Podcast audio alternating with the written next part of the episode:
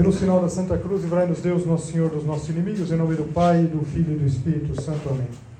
Meu Senhor e meu Deus, creio firmemente que estás aqui, que me vês, que me ouves. Adoro-te com profunda reverência.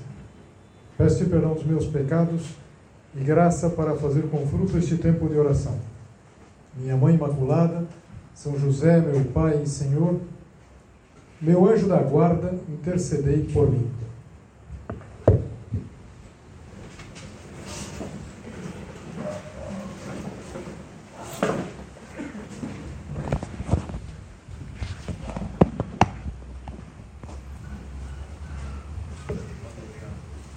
Há uma expressão que eu confesso para vocês que cada vez gosto menos. Não porque ela não tenha uma, uma verdade em si, uma razão de ser, mas porque eu acho que o, uso excessivo, reiterado, acabou fazendo um grande desserviço. E a expressão é católico de IBGE. Todo mundo já ouviu isso? Não, fulano então é um católico do IBGE. Por que, eu não gosto dessa expressão? Eu não gosto dessa expressão porque, evidentemente, ela separa os católicos entre católicos bons, católicos praticantes, católicos maravilhosos, sem defeitos, e a gente já vai vendo que isso não existe, e aqueles católicos que a única coisa que fazem é quando passa o recenseador dizer que são católicos. Eu não gosto porque, veja, o próprio Senhor dizia que nós temos que sempre procurar salvar as coisas. Nosso Senhor, ele se aproximava dos publicanos. É, nós não podemos achar que uma pessoa que é, simplesmente deu o nome como católico no IBGE não faz coisa alguma, acho que faz. E a gente deveria, pelo contrário, aproveitar que essa pessoa ainda se diz católico, pelo menos ainda é, se declare católico, e ser sal e luz. Nós deveríamos, para os católicos de IBGE, ser sal e luz. Pensando nos católicos não praticantes, nós deveríamos pensar, sobretudo quem é praticante, se é um praticante católico. O jogo de palavras aí acho que faz a gente pensar bastante.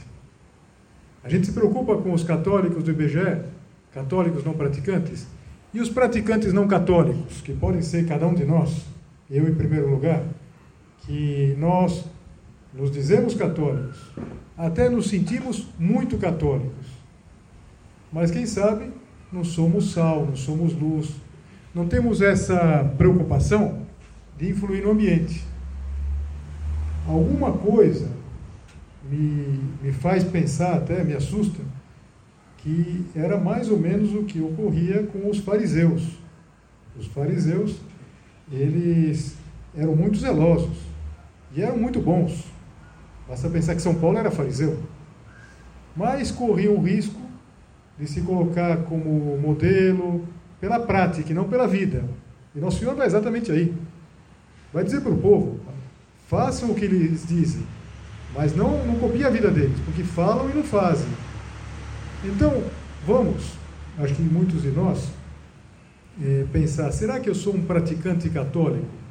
E ser praticante católico significa Assistir a missa, é claro que é uma obrigação, é importante assistir a missa, é importante cumprir os outros deveres, mas é, ser sal e ser luz.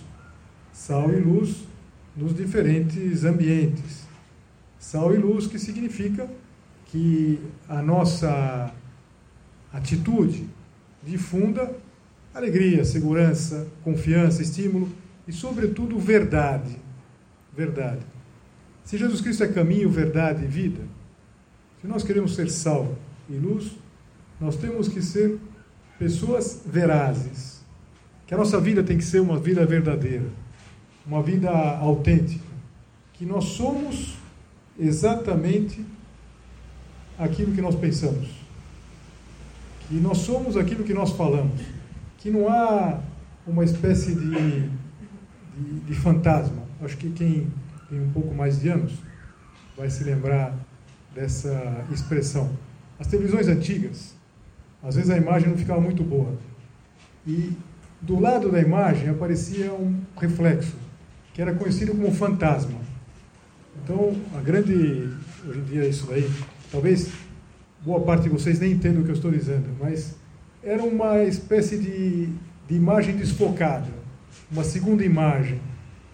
É, o, o cristão, o católico, autêntico, que quer ser sal e luz, não pode ter minimamente um fantasma. Ele precisa ser coerente. Sal e luz, estamos dizendo de coerência. Por exemplo, o valor da palavra dada é uma coisa muito importante. Talvez mais importante do que todas as pregações que se possa fazer. Então, quando a gente diz uma coisa, é sim. Aliás, isso vai aparecer no Evangelho no próximo domingo. Nós vamos ainda continuar meditando no Sermão da Montanha e Jesus Cristo vai dizer: seja o vosso sim, sim, o vosso não, não.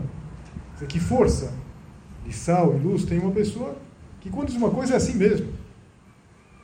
E pelo contrário, que fantasma, na é verdade? Ah, o fantasma de fugir dos compromissos, de viver dando desculpas, de fazer média, de querer agradar. Isso em tudo.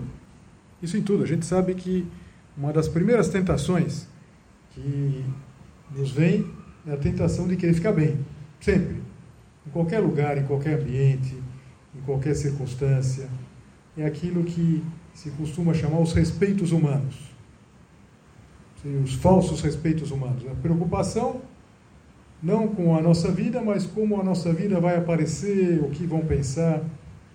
E aqui eu tenho uma lembrança de quando eu tinha acabado de me ordenar, é, havia uma casa de retiro do Opus Dei, lá na Itália. Eu me ordenei lá, fiquei um ano ainda como padre. E, e essa casa estava numa, está numa região que se chama Abruzzo. É uma região mais, assim, mais isolada da, da Itália ficou famosa alguns anos atrás. Teve um terremoto fortíssimo lá. Inclusive essa casa ela foi ela foi atingida. Mas a, a casa que, que onde se chama Torda Veia, ela tinha do lado um povoado, um povoado minúsculo, povoado que poderia esse sim ter uma centena de pessoas. E, e quando nós estávamos fazendo alguma atividade, sempre um de nós, um dos sacerdotes, ia no povoado e celebrava a missa, a missa na paróquia, a missa dominical. E acontecia uma coisa interessante, que só entravam as mulheres para a missa e os meninos e os velhos. Então, entre 13 e 60, 70, nenhum homem entrava na missa. Por quê? Era uma tradição ancestral lá daquele povoado. Não parecia muito varonil, coisa de mulheres. Agora, evidentemente, dá para imaginar que num, num, lugarzinho desse não é que tinha muitos lugares para eles estarem. Então, estavam todos na, na, praça, uma praça que é um pouco maior que essa, que esta nosso nosso jardim aqui. E, e então era até um pouco ridículo porque a gente passava, cumprimentava todo mundo, dava para conhecer a maior parte deles. Buongiorno, buongiorno, buongiorno, padre, buongiorno, buongiorno. Entrava para a missa, mas não entravam. E não entravam por quê? Talvez individualmente, vários deles até gostariam de assistir a missa, mas ia pegar um pouco mal. Eu me lembro que um de nós contou isso para o Dom Álvaro del Portillo, agora bem-aventurado Álvaro del Portillo. Eu me lembro perfeitamente com essas imagens que que passam os anos, assim, imagem, ele pensando alto, assim, que coisa mais absurda os respeitos humanos. Que absurdo que uma pessoa não faça o bem, por exemplo, preocupado com o que possam dizer, com o que possam. Que absurdo, na é verdade. Que absurdo que alguma vez a gente também faz isso. Talvez não dessa maneira aqui, mas pode ser num grupo, num grupo de WhatsApp, em que, evidentemente, não se está pedindo que nós sejamos, não sei, uma espécie de, de, de pregadores. Não, não, não, é, não é isso. Não é isso que se pede. Simplesmente ser sal e ser luz. Ser uma pessoa é, que, de fato, é, influi no ambiente. Tem um ponto do livro Caminho, que é o ponto 376, que eu não vou ler o ponto, mas é, São José Maria ele mostra a, uma espécie de, de, de, de percurso entre o influi o ambiente e influímos no ambiente. E ele diz que cada cristão, cada um de nós, sendo sal, luz, deve levar o próprio ambiente. Nós devemos, de alguma maneira, mudar o mundo ao nosso redor. Nós já pensamos na primeira meditação que não era suficiente não fazer o mal. Isso era alguma coisa, mas ainda era pouco. Nós temos que fazer o bem. Nós temos que influir. E nós vamos influir precisamente que, na medida em que nós formos autênticos, na medida em que nós, de verdade, é, pudermos dizer que aquilo é uma coisa nossa. E aqui, quando a gente pensa nisso, nós temos que ser muito práticos. É a nossa coerência, é a nossa vida, não são tanto as nossas palavras. Quando eu digo que você tem que ser sal e luz no teu ambiente, na tua casa, não é que você tenha que mudar externamente tantas coisas. Não é, por exemplo, que no teu ambiente de trabalho você tenha, por exemplo, que montar um grupo de oração. Se um de vocês tem essa iniciativa, acho ótimo, uma iniciativa louvável. Mas será que é exatamente isso que vai fazer a diferença? Será que se você, onde você está agora, seja uma, uma, uma repartição, seja, sei lá, um local de trabalho, se você montasse um grupo de oração, talvez vai ser bom para aglutinar outros que pensam como você, mas será que aquelas pessoas estão mais afastadas? Será que vão se aproximar? Provavelmente não. Então, montando ou não montando um grupo de oração, um grupo disso ou daquilo, será que é mais importante a tua atitude, a tua coerência, a tua honestidade? Podemos dizer que a honestidade é uma coisa fácil. Não é fácil ser honesto. Não é fácil ser honesto. Não é fácil ser honesto com os princípios. Não é fácil ser honesto sempre. Também quando é difícil. Como às vezes é muito mais fácil a gente dar um jeito, dar um jeito e, sei lá, dar um. Mas não é por aí, não é isso que Deus espera de nós. Deus espera que a gente mude o mundo, que a gente seja sal e luz. E para isso, não são as estruturas, não são, não é que Jesus Cristo falou, vocês como estrutura tem que, não, cada um de vocês, brilha a vossa luz, a de cada um de vocês. E como sempre, é, é bom a gente ter, encontrar algum modelo, algum é, exemplo, e sobretudo que tenha dado certo. Será que em algum momento histórico os cristãos conseguiram influir, ser sal e luz? Eu acho que é um momento que é indiscutível, que é o começo do cristianismo. Os primeiros séculos aqueles séculos que a gente comece, conhece como a Era dos Mártires, que muitos deram a vida. Mas não penso tanto, nem principalmente nos mártires. Até é interessante, a palavra mártir, ela significa testemunho. Aqueles que davam a vida para testemunhar a própria fé, por exemplo, no Império Romano, quando vinha aquela perseguição, é claro que fizeram muito bem. A igreja, ela se apoia nos mártires. Mas também foram mártires aqueles que não morreram, ou que não morreram de uma morte violenta. Aqueles que foram o quê? Foram é, bons cristãos e simultaneamente bons profissionais, bons militares, dizer, que foram transformando por difusão, sal e luz falam de difusão, não é verdade? Foram transformando por difusão um mundo que, sob muitos pontos de vista, estava podre. Pelos valores. O mundo romano, de fato, estava apodrecido em muitas coisas.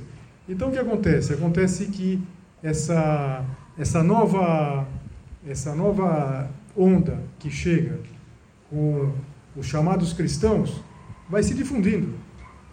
E realidades que para nós são absolutamente eh, fáceis de entender, como o perdão, como a preocupação com os outros, de repente vão entrando no Império Romano e vão transformando. Esses homens, em pouco tempo, esses homens, essas mulheres, em pouco tempo eles vão virar o Império Romano. Basta pensar que é, em pouquíssimo tempo de chegarem a Roma, já eles incomodam. O fato de o Nero ter colocado a culpa do incêndio é, nos cristãos mostra que os cristãos já incomodavam. Incomodavam por quê? Não é porque fosse uma espécie de grupo de resistência. O, o, o gueto, a, for, a formação de gueto, nunca foi uma, uma realidade do cristianismo. Vamos juntar aqui os, os bons, os especiais. Não. Sempre essa abertura, quando a gente vê os filmes lá que os cristãos se eh, refugiavam nas catacumbas, evidentemente eles podiam fazer isso ocasionalmente, quando eram perseguidos.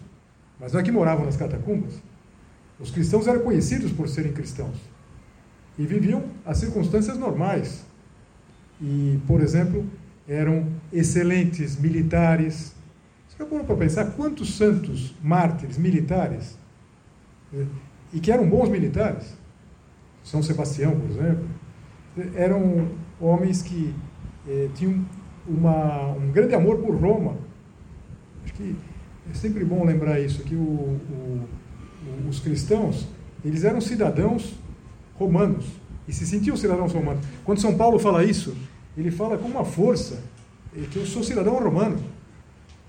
Nós somos cidadãos, nós não somos uma espécie de, de grupo é, que, que, se esconde, que tem uma espécie de ideário, um ideário do bem. Não, queremos transformar o mundo desde dentro. Alguma vez São José Maria eh, falava que a nossa ação tinha que ser como uma injeção intravenosa na corrente circulatória da sociedade. E isso por quê? Pelo trabalho bem feito, pela coerência, pelas virtudes. Isso é fácil? Claro que não. E voltamos ao exemplo dos primeiros cristãos. É claro que eles enfrentavam dificuldades, enfrentavam oposição e às vezes davam a vida por isso. Mas não foi a maioria deles. Uma fração considerável, mas não foi a maioria. E como que eles testemunhavam? Como eles testemunhavam? Como eles eram sal e luz naquele mundo romano? Por exemplo, é, não assistiam a certos espetáculos. Eles é, participavam da vida do dia a dia, iam lá para as termas, faziam é, é, aquilo que faziam os demais romanos, mas, por exemplo, não ia ao espetáculo do circo. Por quê? O espetáculo do circo é imoral. É imoral que duas pessoas é, estejam lutando até a morte. Então não iam. E, e certas profissões não tinham. Mas outras adotavam, eram militares. Aliás, há um momento em que os próprios romanos eles começam a se dar conta que fazendo aquela espécie de, hoje a gente diria, caça às bruxas, aquela perseguição por os cristãos dentro do exército, eles estavam perdendo os melhores militares. Aqueles que eram mais dedicados, aqueles que faziam bem as coisas. No fundo, esses homens, esses homens, essas mulheres, eles conseguiam fazer o trabalho de sal e de luz. E, e foram absolutamente fundamentais. A maior parte deles, eh, nós não sabemos o nome. Alguns nós sabemos os nomes, aqueles que deram a vida. Aqueles, por exemplo, que quando se reza a oração eucarística número 1, também é chamado cânon romano, se enuncia uma série de mártires. Aqueles mártires, muitos deles eh, são desses primeiros séculos, eh, sobretudo em uma perseguição específica de um imperador chamado Diocleciano. Mas a imensa maioria, aqueles que tinham as profissões é, simples e, e, vai se difundindo. O interessante é que o cristianismo ele vai se difundindo. Ele começa pelas classes mais populares. E não podia ser diferente. Os, os apóstolos, os primeiros, os primeiros eh, anunciadores daquela mensagem, eram gente simples. Mas rapidamente, eh, o cristianismo vai chegando nas diferentes classes e também nas diferentes profissões. Vai chegar, por exemplo, na metade do segundo século, também nos intelectuais. O primeiro intelectual, eh, grande intelectual, vai ser o São Justino, que vai estruturar todo o pensamento cristão e vai chegando a toda parte. Será que nós não nos vemos, de alguma maneira, eh, inseridos nesse, nesse projeto? Nesse projeto que tem o que a gente considerava no final da primeira meditação. Essa característica de que não chama atenção. O sal e a luz, ele não é exatamente alguma coisa que, que aparece. Aliás, em geral, quando aparece, não cumpre a sua própria, a sua própria missão. O sal e a luz se difundem, se, e, mas fazem a diferença. Então, o que a gente poderia fazer como exame de consciência é, agora nesse recolhimento? Eu acho que a gente deveria ter um novo olhar exatamente para onde nós estamos. Você pensa no teu ambiente, sempre reforço que o primeiro ambiente, a primeira obrigação, a primeira responsabilidade é o ambiente familiar, mas também esse ambiente estendido, esse ambiente do, do trabalho, das amizades, o que você poderia fazer diferente? Como você poderia é, transformar? Insisto, não vai ser tanto no externo. Você pode transformar o ambiente se você leva um sinal externo da tua fé até certo ponto. Mas o que, o que cada vez mais se busca é pessoas que acreditam naquilo que estão falando. A gente, será que a gente acredita naquilo que a gente está falando? Há um, um, livro, que eu não sei se algum de vocês eh, terá lido, daquele médico chamado Oliver Sacks.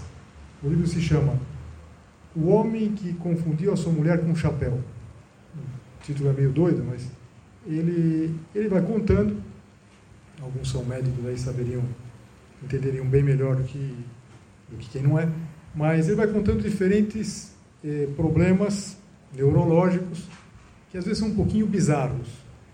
E, e um dos tipos lá que dois grupos que ele coloca são pessoas que não conseguem entender o contexto numa comunicação, ou seja, é, são pessoas que se, se diz uma coisa irado, ironicamente, não conseguem perceber a, a diferença. São pessoas que têm dificuldade de relacionamento. Mas existe um outro grupo. Esses, inclusive, são pessoas que tinham muito pouca, pouca capacidade intelectual. A gente poderia dizer, meio doidos.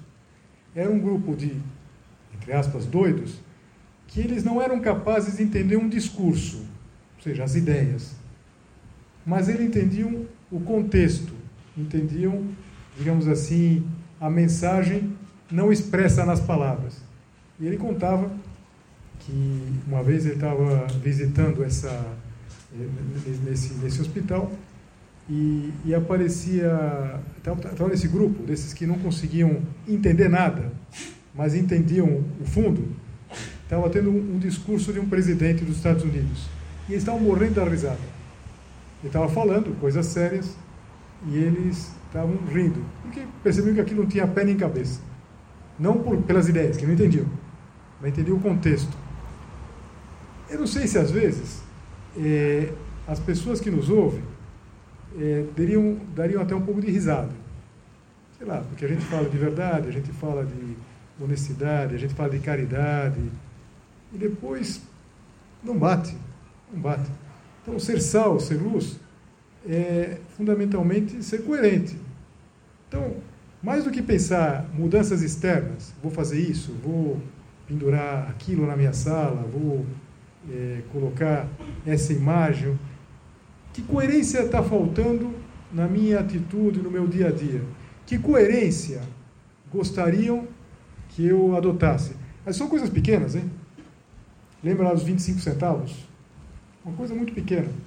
Pode ser que seja a pontualidade. Bom, mas a pontualidade é sal e luz? Pode ser. Sobretudo na medida em que ela se estende ao longo, quem sabe, de anos, de uma vida de trabalho. Pode ser é, isso tão importante que nós nunca falemos mal dos, outros pelas costas.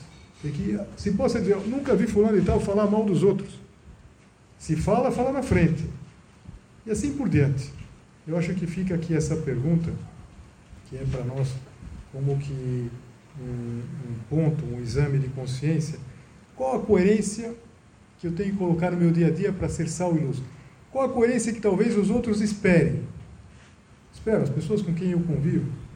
Coerência da amabilidade, a coerência de ser uma pessoa é, mais equânime, ser uma pessoa tão imprevisível. Tem um, um, médico que dizia uma coisa que eu achei interessante, sobretudo na medida que é, a gente vai ficando com mais anos. Ele dizia assim: a partir dos 50 anos, todo mundo tem manias. O importante é que sejam é, poucas e constantes. É um perigo, o cara tem muitas manias e, e, um dia tem mania de uma coisa, mania de outra. Então, todos nós, sobre quem já passou, e às vezes muito dos 50, a gente tem manias. Tem as nossas manias. Você é uma pessoa mais equânime, ou seja, que não muda tanto, que não é uma pessoa imprevisível. Será que isso não também é ser sal, ser luz? São coisas pequenas, mas como sal, que se coloca de alguma maneira tão, tão simples. E vamos terminar mais uma vez recorrendo a Nossa Senhora. A vida de Nossa Senhora, ela é o modelo terminado de tudo isso. Pensa Nossa Senhora, ela teve uma vida simples. Agora, que diferença ela fez? Quanto bem ela fez? Quanto bem ela fez com uma vida é, coerente. Uma vida que teve a coerência de uma resposta que ela deu quando tinha 15 anos. Quando ela recebeu o, o anúncio que ia ser a mãe de Deus, ela disse: faça-se em mim, viveu toda uma existência em função dessa resposta e quanto bem fez. Vamos pedir a ela, que é a nossa mãe, que nós também tenhamos coragem, nós tenhamos essa coerência e que a gente perceba a beleza disso. Em geral, a gente não vai conseguir captar nos momentos concretos, mas que bom seria, no fim da vida, a gente poder contemplar, aí sim, como um conjunto, a beleza é ter tido essa coragem de ser sal da terra e luz do mundo. Não foi espetacular, não chamou atenção, mas acabou fazendo toda a diferença. Quanto bem nós teremos podido fazer.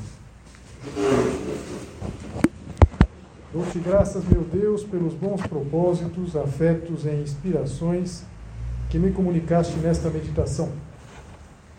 Peço-te ajuda para os pôr em prática. Minha Mãe Imaculada, são José, meu Pai e Senhor, meu anjo da guarda, intercedei por mim.